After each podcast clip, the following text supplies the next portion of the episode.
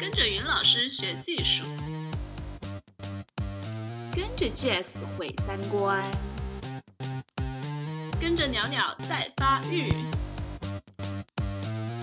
表子们的性生活。表酱，表酱。大家好，我是 Jazz，欢迎收听表酱。这一期我们请来了一位大来宾。他就是最近在《奇葩说》非常火的王烟云。从当年的苏子子到我是演说家，到锵锵三人行，还有《奇葩说》，我们三位主播都是他的粉丝。后来发现烟云也是我们表酱的粉丝，我就超级开心，就请他做了一期节目。我个人是非常喜欢他对身体和性的态度。当时很多人骂他婊子、荡妇，他并没有立刻去回击，反而是把这些字写在身上。用看似不道德的行为去质疑那些束缚女人的道德，他也没有简单把自己塑造成一个受害者，而是重申自己的主动权，这一点我非常欣赏。那考虑到他的故事和感受在各个平台的节目和文章里面都谈得够多了，所以这一期我们就很轻松的聊了聊他的同性情史啊，跟大叔的婚姻生活啊，也谈了谈各自喜欢的色情片。在节目的后半段呢。我们还有一个小小的跟听众互动的环节，回答了一些听众常见的问题。我先要提醒各位一下啊，因为是电话录音，本期内容音质超级超级渣，求大家不要在评论里骂我们。表匠们零成本零技术做节目也是够拼的好吗？那我们来听一听我跟烟云的节目吧。音质虽然不好，但还是有很多干货的哦。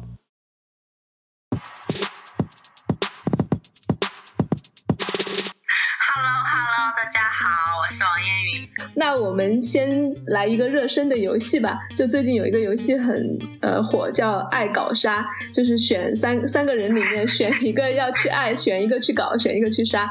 然后我们给烟云出的题目是呃，听说你也有看太子妃了，那就是太子妃里面的三个人，呃，太子、太子妃和九王，你怎么选？呃，爱搞杀吗？嗯，呃，然后你要说出你的原因。这是我第二次吧玩这个游戏，就是前几天才听说这个游戏的规则。我想想，就是爱爱就是爱谁是吧？嗯嗯，那就是呃爱太子，想那个什么呃太子妃，搞太子妃是吧？对，想搞太子妃。嗯，然后那个杀九王。呃，想杀九王。为什么呢？觉得太子那个。性格我还能够接受嘛，就是我总觉我总觉得九王怪怪的，然后逻辑也怪怪的，就因为我看了一段时间之后，不太记得九王那个角色具体的一些行为，但是我对这个人的感受不太好。对，那为什么要搞嗯太子妃呢？就是可男可女啊，都能满足人的那个什么性幻想啊，对吧？啊，能能能具体再说一下吗？为什么可男可女就是满足你性幻想？就觉得！就你想啊，平常就是要么跟男生，要么跟女生，然后可以雌雄同体，感觉，嗯，就是有典型的一种，就是感觉赚了很大一个便宜的感觉。嗯，好像真是哈。那为什么会爱太子呢？嗯，觉得太子还是我比较喜欢的长相吧，那样子。所以你就只看脸？对，我是一个看脸的人。就可能九九王的样子不是我不是我喜欢的样子。就我觉得太子也没有 man 到哪里去，但是就是嗯，九王的那种感觉就是我不是特别喜欢，就是就作为朋友可以的，就是就是其他的就不行。嗯，哦，所以你呃刚才说到就是搞要么搞男人，要么搞女人，那我就八卦一下，你有没有跟女生有过亲密接触呢？那亲密有你自己定义啊？没有，这件事情是我一直很郁闷的，一直没有。所以还是有想过是吗？怎么会没有呢？就是呃是这样子的，嗯，我之前就是有一个同性恋爱的一个朋友嘛，嗯，我之前不知道。但是他在我在跟他聊天的时候，我就很明显的能够感觉到啊，能够感觉到那个他是我跟他说话的时候，我有很明显的一种对于异性的一种欲望，嗯，明白吗？嗯，就是，但是我之前不知道他是那个呃，然后但是我我是那天晚上之后，我一直不敢看他的眼睛。我每次看他的眼睛，我就会觉得有一点点，就是有一点被电到的感觉。嗯，他是比较中性的那种呃型儿，还是呃偏女性一点？他其实不是我们平常看的一眼就能看出来是呃 lesbian 那种感觉。然后我我呃有一点点小中性，但他眼睛特别特别漂亮。就是当你看着他的时候，你就会被他的眼睛给迷住。所以那是什么时候呀？这个女生？大概去年的时候吧，去年三四月份吧。然后我就，然后后来是，就是突然别人介绍说有一个女孩是他的女朋友，然后我才懂了。嗯。然 后我才懂我那种那种感受是怎么回事。所以他，你觉得他也有对你有暗示什么的吗？或者对你有意思？好像没有哎，没有。他就是会说话的时候一直盯着我的眼睛看，然后盯着我眼，就心里发毛那种感觉。对我感觉你自己好像打扮什么的也挺随意的，会有呃喜欢中性一点的感觉的，嗯，装束吗？还是？对对。嗯，那你呃年轻一点的时候呢，就更多的是跟男生谈恋爱是吗？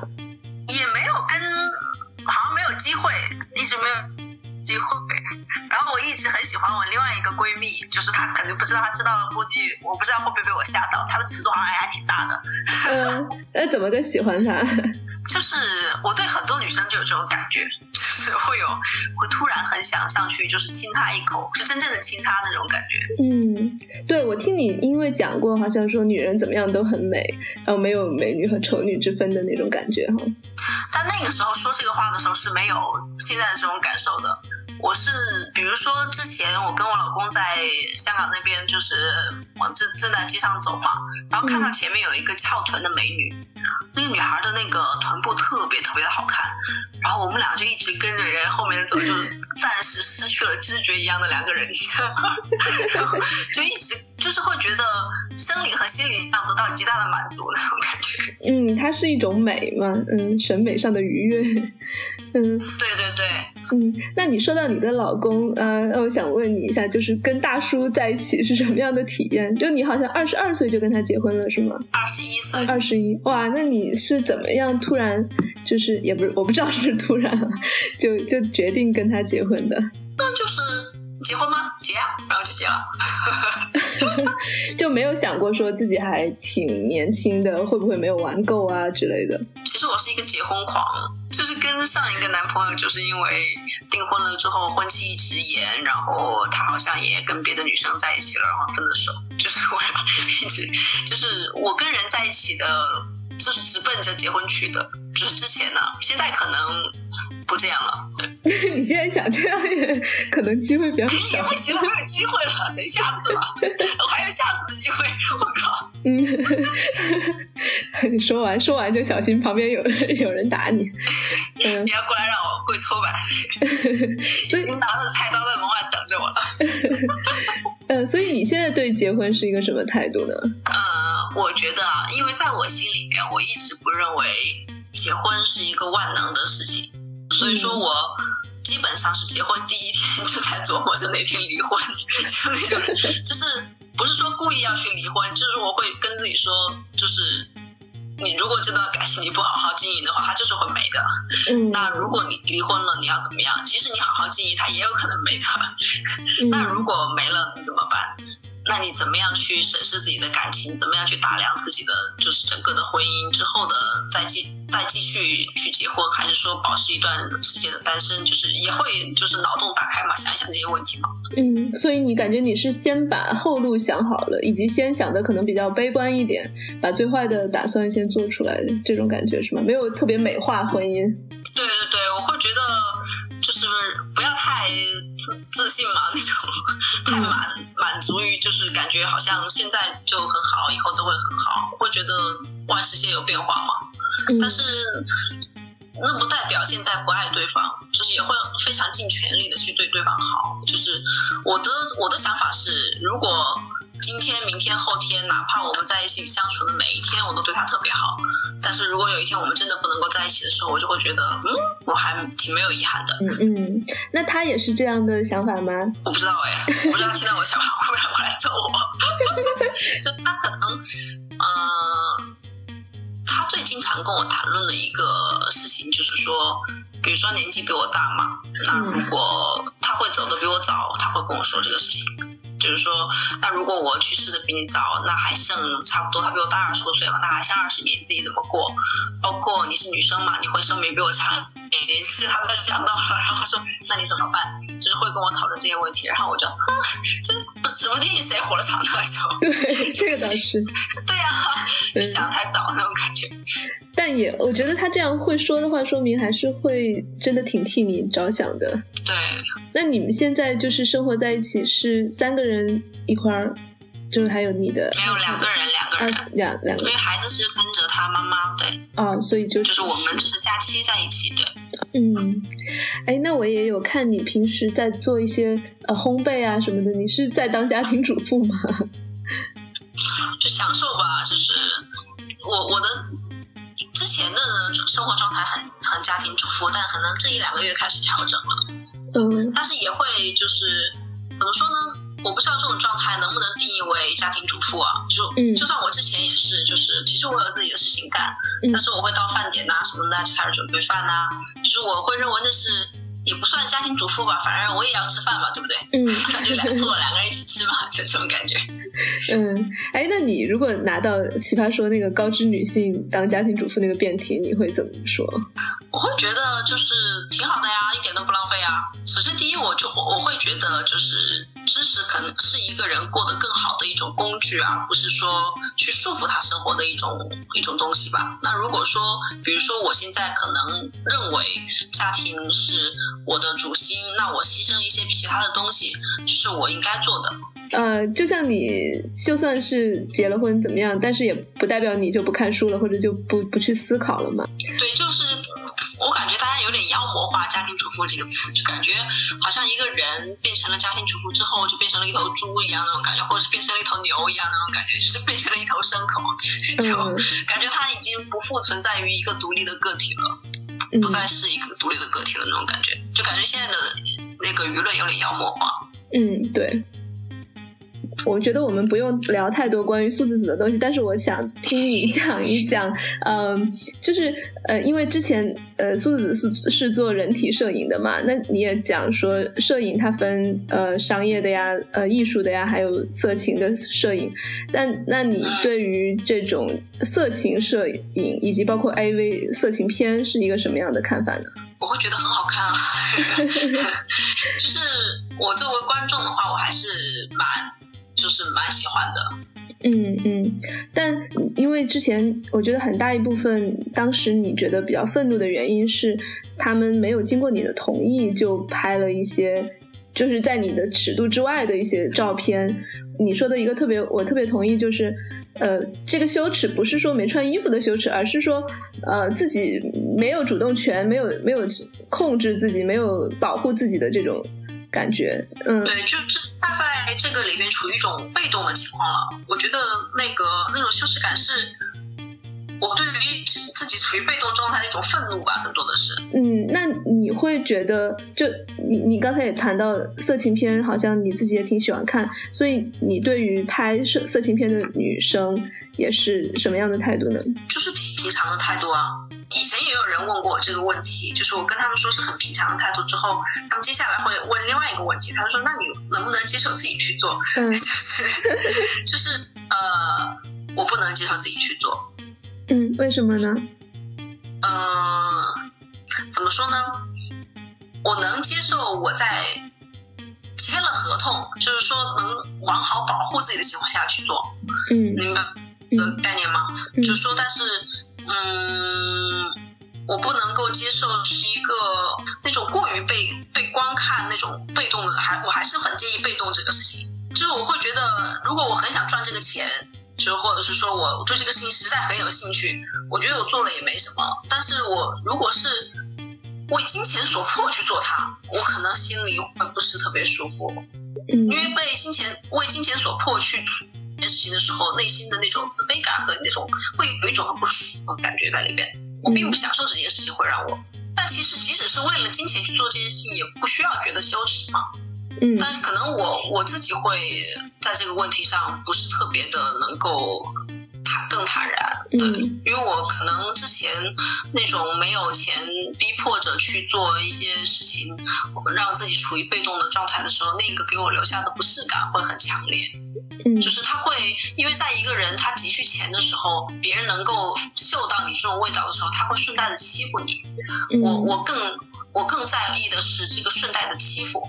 对你说到这个，我想起来我在荷兰这边有认识一些性工作的人，然后他们就会呃，就就算有的很多性工作者，呃，他们跟人搞没关系，但是他们对于拍摄这个事情还是挺谨慎的，因为毕竟你拍完，呃，你你你做性工作你卖一次可能就过了，但是如果你拍一次的话，你的东西就永远在网上了，所以这个还是有有区别的。嗯，但是他们很多人就开始就会尝试呃自己去拍，就是比较偏女权、有女权意识的，不是说呃就是呃多么的无聊的那种色色情片，而是说呃我知道，对，至少是嗯很强调那种控自己有主动的、有控制的那种感觉，呃，然后不注重每个人演员之间的平等啊，演员和导导演之间的交流啊，这种东西，我觉得其实如果是那样的话，嗯我觉得挺好的。对啊，我就觉得挺好的呀。就是你在一个事情里边，并不只是被当做一件纯粹的工具，它还是有情感交流和平等的感受在里面。而且包括呃摄影的角度，我觉得也很重要。可能有的呃，就我们经常看到的大众呃能够看到的那些 AV，可能都是男性的视角，然后让男观众有很多代入感，所以可能女生看起来就觉得挺怪的。嗯嗯，就觉得唉，你说哎，但我有一个好奇啊，嗯，那女生去拍的出来，她的视角会跟男性有哪些具体的不同呢？嗯，哎，这个我还真真有研究过一下，呃，就我看过一些比较，呃，就是说，嗯，女对女性友好的色情片，它可能会强调的是，呃，那个镜头会给脸部表情很多，而且它强调不要装高潮。然后真的要让女演员享受到愉悦，呃，而且很多一般因为一般拍 AV，它其实为了一些好看的镜头和角度，它需要你很不舒服的体位，可能呃女演员并没有真正的在享受，所以如果是女性视角的话，可能呃它会呈现真正的高潮，然后它也不一定是呃就是只有阴道和阴茎的活塞运动嘛，它可能还会呃很注重前戏后戏啊，当然也会呃会会也会讲一些，因为其实我们生活中的性发生它都是有背景的嘛，就两个人之间总会有一点关系，不管你是恋人啊、朋夫妻啊，或者婚外情啊，或者朋友啊，总归是有有有背景的，所以这种呃他也会交代一点点背景，然后我觉得还有是他对。呃，不同的种族的人呐、身材呀、样貌啊，它都有有呈现，而不是只是只有一个美女或者就是那种整容脸的那种那种女人。然后对于这些是，典型的男性审美嘛？对对对是嗯，而且嗯嗯，而且其实是好多人会有一个误解，就是这种女性友好的色情片是不是就不刺激了？就可能就没有什么颜色呀、肛交啊，或者没有啊，但其实是那个有的。你说我就已经很兴奋，处于一种幻想？对，但是就是说，它有的有的女性友好的片子是非常的柔美，然后就很呃很多女生会喜欢。当然，如果喜欢重口味的呃女生的话，其实也有这种呃色情片。所以说我我是觉得这种女权色情片不是说一个嗯，它更是一种态度，而不是说具体的内容。我就我就感觉你有好的推荐我几部吗？我好想看哦。有啊有啊，就有好几个网站，他们都是这种呃有女权意识的色情片的。就比如说，如果喜喜欢口交和颜色的话，就有一个网站叫 Art of Blowjob，然后就是拍的特别美的的 口交，然后我现在在国内有一件事情特别极其困扰我，就是我不知道去哪里下 AV，然后就是 就是我平常吧，因为我老公收藏了很多九十年代的，就是那在街上的那种卖的那种那种片子嘛，就是其实质量已经非常不好了，然后各种卡碟，然后然后我他又不懂电脑，这个年纪大了，然后我又是那种从来没有在网上成功的下载过任何一次那个色情片能够成功的，就是连我去找尺度大一点的电影，我都不知道，就是一头雾水，到底在哪里，他们到底在哪里找找到的资源，就是我很着急这个事情。啊，我觉得在国内好像这个事情也挺，就是大家的刚需啊。但是没办法，因为我经常也是尝试去下种子啊什么，经常就容易点到病毒，我就觉得啊挺头疼的。对啊，就是我我我每次点我都会很像要踩地雷一样，就觉得啊、我要是一键点下去，我电脑是不是要瘫痪了？对就会有、这种担心在里面。嗯，这个我们可以需，要一个正常的那个网站可以下载的。我相信我们的听众里面肯定有高手，到时候让他们留言。赶紧把种子给我一下，跪求，好贱啊！应该的，应该的，这是跪求是呃求种子的基本道德。还幺零二四楼主好人，是吧？我我之前经常看到这样，但是我还没有这样做过。哎，我觉得这一招真的有用吗？就是大家真的会因此拿到我我这个也是我困惑的一个问题，大家真的会因此拿到那个种子吗？我就会觉得对方会不会恶意发病毒什么的，这个道德是会有的，是吗？或者还要他会给我的吗？我经常还会觉得这样的社区，像什么草榴这种，呃，社区大家的道德感还是很强的，就是互相分享啊，然后很照顾。如果有人有求必应啊，有人留了那个邮箱，基本上都会有人很很就是雷锋的给你发种子呀。就这种社区，你就感觉像活在新闻联播里一样，就真的好幸福。哇！我以前我以前一直看到有人留邮箱，但自己没有敢留过。不行，我要去留一下。对你找一个不太 那个 公众的邮箱，重新申请一个邮箱试一下。对我觉得这一点上，对，如果你能翻墙的话，在国外就还有蛮多好一点的这种色情网站，它就是既安全，然后又比较正规。当然可能有的要付费，但是你不付费的话，也可以看它的小样，就已经很嗨了。呃，就有这样一些，付费倒不是问题啊，就是对，哎应该。我还有一个困惑，嗯就是我我墙也不会翻，好讨厌哦。哎，请问你生活在呃，好吧，你生活在作为一个新闻联播里，作为一个艺术家，你都不翻墙。不是，是我有一段时间在那个媒体实习的时候，他们经常让我翻墙去找文章、找找资料。嗯但是我那段时间就觉得很痛苦，就是我翻一会儿，然后就那个就有问题了，然后要换一个，然后再翻一会儿又有问题了。就是作为一个其实还有点懒的人，对于我来说，我就懒得翻了。哎，对啊，所但是以说我在这所以里发个声明，谁有好看的色情片就直接直接咪我啊，直接扣我，就我就自己别翻墙去找了，就你们有的话赶快给我 share 一下。哎呀，你应该应该有一个动力，就是我告诉你一些好的网站，然后你就自己去，呃，为了翻墙也要看的那种。哎，真的，我说到说到这个，我自己就是很喜欢一个，嗯，呃，叫 Fake Agent，就是他其实当然都是演的，但是他演的很真，就是呃，讲一个男的带着一个摄像头，然后带着一大堆的钱走到街上，就随便跟女生搭讪，然后问她愿不愿意，呃，为了这笔钱，然后就跟他搞一下，就会呃像是街拍一样，但其实肯定都是之前有商量好的，然后就还蛮有情境感的，就看他怎么样通过嗯这种引诱来让那个女孩愿意。但是其实这个显得是很像是在用金钱交易一样，但是我觉得他是通过这种方式把生活中的这种东西给给戏仿了、戏剧化的扮演了一下，我觉得还蛮有意思的。当时有几种情况发生呢？有啊，就有的经常是呃一个女生，她比如说她是学生，她就说呃给她很多钱，就直接是现金在她摆在她面前，让她呃这样那样，她一开始会很犹豫啊，就反正其实把那个细节还讲描述的挺有意思的，但其实到最后都会讲说这些都是他们的女演员，然后嗯，哦，如果有人拿着钱来问我，我一定先看他帅不帅。对，这个也应该是很对啊，帅的为为何不可？是本来就是就是帅的话，本来就想那什么嘛，对不对？就是嗯而且还有钱呢，就是等于说啊，多了一 多了一头哎。不不不，但是但是录的话，倒倒是另外一回事了。如果他给你钱，但是又开摄影机的话，这肯定普通女生还是会考虑一下的。但他们其实那些都是他们签约的一些呃呃色情明星哦，他啊。那个是还要开摄影机拍下来是吗？当然了，当然了，他就是讲这样一个故事嘛。